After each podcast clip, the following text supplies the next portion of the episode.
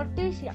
La Guardia Nacional aseguró serpientes como boas constrictor, iguanas, lagartos, alicantes de la montaña y un armadillo, derivadas del tráfico de animales. Esto en Jalisco y Oaxaca, para resguardar la integridad de las especies.